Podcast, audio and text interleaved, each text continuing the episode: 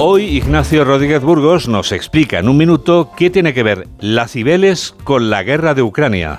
La Agencia Europea de Lucha contra el Blanqueo de Capitales finalmente tendrá la sede en Frankfurt. Nueva decepción para Madrid ante un sistema de votación diseñado por la presidencia española de la Unión que jugaba en contra de nuestras posibilidades, pues se buscaba la unanimidad del Consejo Europeo, lo que llevó en una más que cuestionable táctica a que España votara en contra de su propia candidatura. Lo cierto es que Pedro Sánchez apostó todas las fichas a la candidatura de Nadia Calviño al Banco Europeo de Inversiones. Se dejó a Madrid a la deriva y sin ninguna agencia comunitaria. No así en la comunidad, pues a pocos kilómetros de la Cibeles, en Torrejón, está el Centro Europeo de Satélites, un organismo hermético en el que trabajan 140 personas y que solo rinde cuentas ante el alto responsable de Exteriores y Seguridad de la Comisión Europea, José Borrell.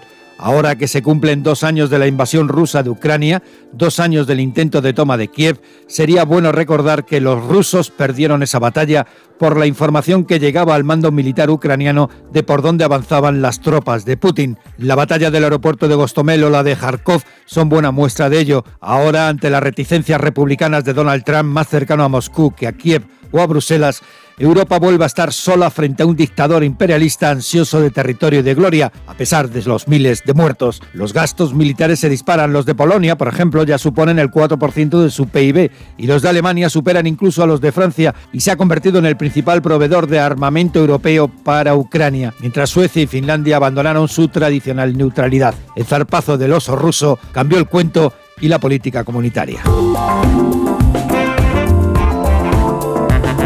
La sospecha que tiene la Guardia Civil